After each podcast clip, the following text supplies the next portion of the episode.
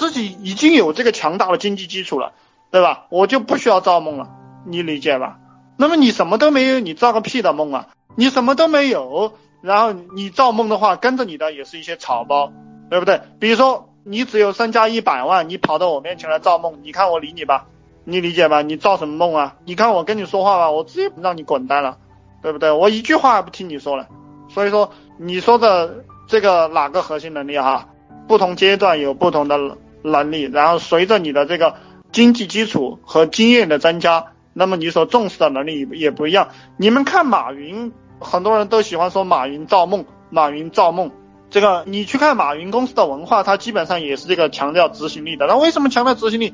不是说这个战略啊这些不重要，因为他自己是一个战略家，所以他不断的强调执行力，理解吧？那么如果一个公司的这个执行力很强，那么他就会强调战略，你懂不懂？你有没有搞清楚这个东西啊？就比如说这个张学良，他评价蒋介石和这个张作霖啊，他评价这个蒋介石和张作霖就有两句非常经典的话。他说这个张作霖是有雄才无大略，张作霖可以抚据整个东北，这个日本人都怕他。那么这个蒋介石呢是有这个大略没有雄才，就是说这个江山他知道怎么打，但是他就是打不下来，就是这个意思。那么这个张作霖这种人呢？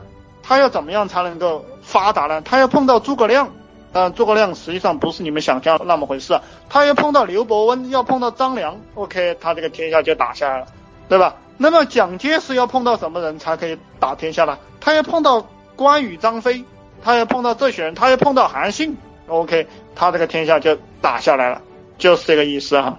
好，对于初级阶段的人。其实我告诉你啊，对于身价一千万以下的人，我给你的一个概念就是说，你就是营销能力，就是搞推广的能力，其他的你都先放一放。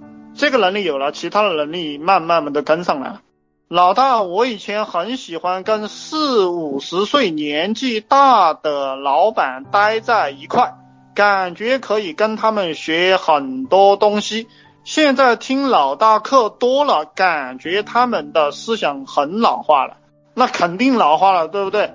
这个人都有这个经验依赖症，这个也叫路径依赖，学名叫路径依赖。他在那个地方成功了，他就认为他那个很牛逼，对不对？他在那个地方成功了。那比如说有一个老板是搞这个租房子的，那么我跟他聊天，我开口一句就是一天赚一万。他就瞪着眼睛看我，你理解吧？他你一天赚一万，你靠什么赚一万？你靠什么赚？我说靠互联网，靠这个在互联网随便搞点东西，随便搞个项目就能一天赚一万。他说那东西都是虚的，不可能的，对不对？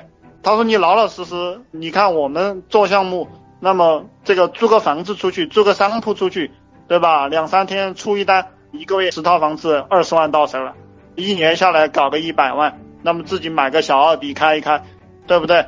然后看看这个明年后年还能不能整一个分店，然后再过两年再整两个分店，那么有上三十个分店，一年也能捞个三四百万。他的意思是这个样子的，这就是年纪比较大的人他他的一个思考。老大，不好意思，刚刚在记笔记没听清楚，身价一千万以下就是先提升推广能力吗？对的，我就是这个意思。你身价一千万以下，你就搞营销，你收了钱了过后。你有人了，你自然就是说想做其他的东西，你的其他能力慢慢慢都提升起来了，对吧？就比如说你的财务能力，你都没有钱，你提升什么财务能力啊？对不对？你这个银行卡上有几块钱，你外面有多少账，根本就不用算，你都知道，对不对？那你需要去提升这个财务的管理能力吗？你不需要，对不对？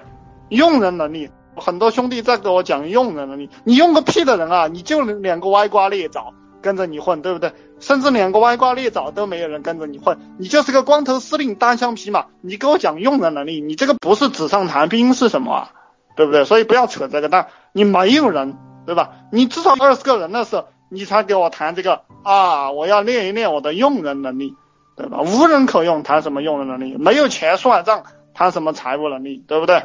所以你先推广能力，你都没有人，你造个毛的梦啊？对不对？你又没有钱，你给谁造梦了？对吧？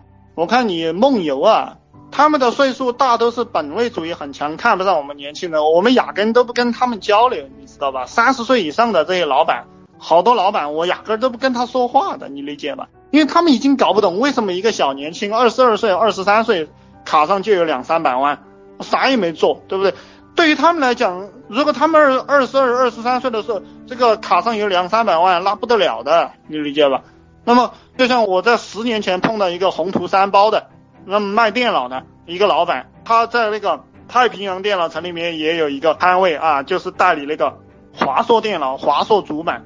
然后在宏图三包也有一个，那么他到哪里都是打的，嗯，他这个每天可以赚两千块钱，一年呢可以赚个差不多七八十万吧，就是这样一个收入。那么他看我们都是看不起的，你理解吧？他觉得他很牛逼，他觉得他在上海混的特别牛逼，但是我们怎么看他的？你你理解吧？